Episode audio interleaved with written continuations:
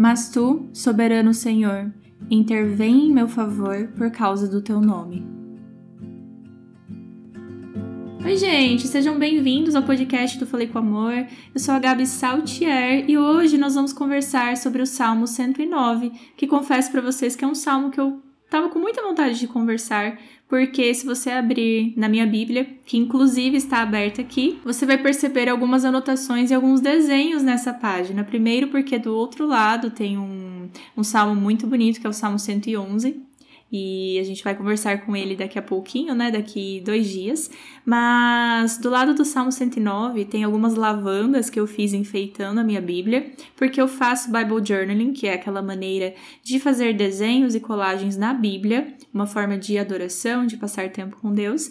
E tem algumas reflexões acerca desse salmo que talvez se uma pessoa nunca tivesse lido o livro de Salmos e abrisse no Salmo 109 talvez ia achar um pouco esquisito ali, porque é um salmo davídico e Davi está orando totalmente assim pela pelo mal dos seus inimigos, sabe? E já já a gente conversa. Peraí, vamos começar do jeito oficial? Se você ainda não leu o Salmo 109, te convido a ler assim que terminar o episódio. E se você não conhecia o Falei com Amor, fica por aqui que eu tenho certeza que depois você vai ter vontade de ouvir, maratonar esse podcast que tá cheio de conteúdo riquíssimo que simplifica a palavra de Deus até você, mas de uma forma profunda. Siga o Falei com Amor em todas as redes, corre lá no Instagram, arroba Falei com Amor, comece a seguir, porque lá eu converso com vocês todos os dias. Já começa a seguir o podcast também. Pega e envia esse episódio para todo mundo, para mãe, para o pai, para sua avó. Minha avó ouve meu podcast, tá? Beijo, vovó. tá, tá ouvindo, tenho certeza. Mas dispara para todo mundo, porque dessa forma você apoia muito o Falei com Amor. E vamos conversar então desse salmo que tem uma baita lição. Se você já leu o salmo, você sabe que Davi está orando assim pela destruição mesmo dos seus inimigos. Circulei dois versículos aqui que eu achei meio horríveis, né? Por exemplo, horríveis assim, o que ele queria dizer. Ali no versículo 9, ele diz: Fiquem órfãos os seus filhos e viúva a sua esposa. Ele realmente está desejando a morte dos inimigos. E ali no versículo 14, ele fala assim: Que o Senhor se lembre da iniquidade dos seus antepassados e não se apague o pecado de sua mãe. Ou seja, ele está orando para Deus não perdoar pecado, sabe? Ora pela morte, para Deus não perdoar. Ora para que eles é, que o inimigo realmente seja declarado como ímpio, que ele seja julgado como culpado e para que Deus realmente seja indiferente em relação a, a essas pessoas, né? Vamos entender primeiro o contexto aqui que Davi estava falando. Esses inimigos de Davi eram pessoas que estavam maldizendo ao próprio Deus. Eles reclamavam do reinado de Davi, se esquecendo de que quem tinha colocado Davi ali era o próprio rei dos seis, era Deus. Então, assim, eram pessoas realmente ruins, inimigos realmente ruins, pessoas que já não se importavam mais com Deus, desonravam a Deus de em todos os números e graus e que não respeitavam a Davi também, procuravam fazer o mal a ele.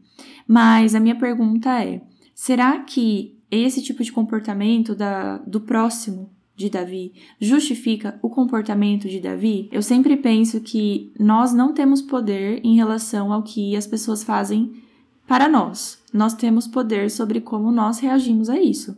E isso diz muito sobre nós. É igual aquela ilustraçãozinha, uma charge que tem que roda a internet, né? É, quando uma pessoa não aproveita a sua bondade, isso diz muito sobre ela, não diz sobre você. Você continua sendo uma pessoa boa independente de para quem for.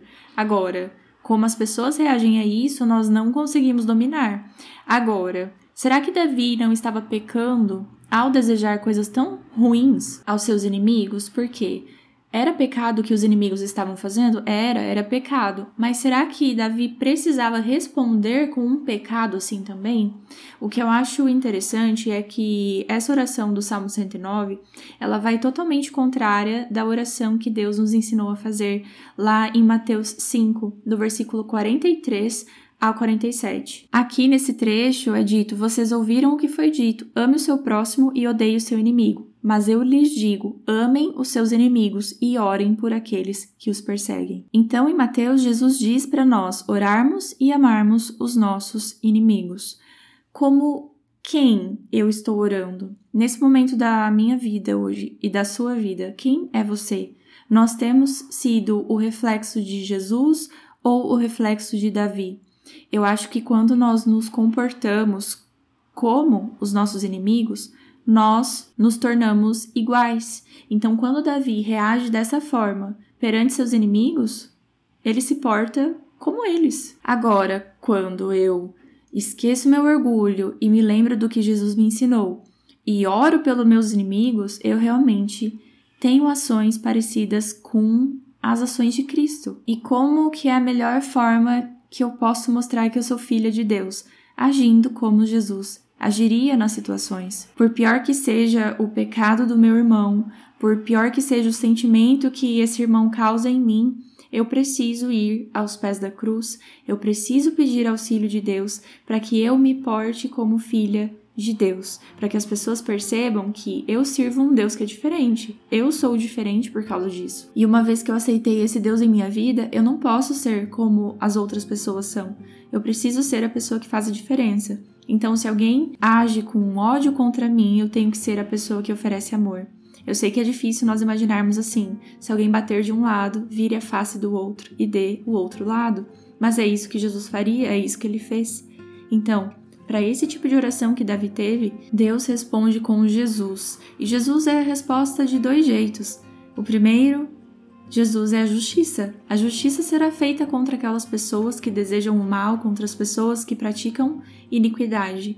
Mas a resposta principal de Jesus pregada em uma cruz é a mensagem de amor. É a mensagem de amar até mesmo aqueles que não merecem, mas aqueles que realmente precisam, e isso inclui os meus inimigos, e orar por eles é uma forma de amor. Então, entre as orações de Salmo 109 e de Mateus, eu fico com a oração dita por Jesus. Seja sempre o reflexo dele. Davi aqui nos ensinou por contraste. Não devemos fazer isso, porque o nosso objetivo aqui é ser como Cristo foi. Fiquem com Deus e um beijo da Gabi.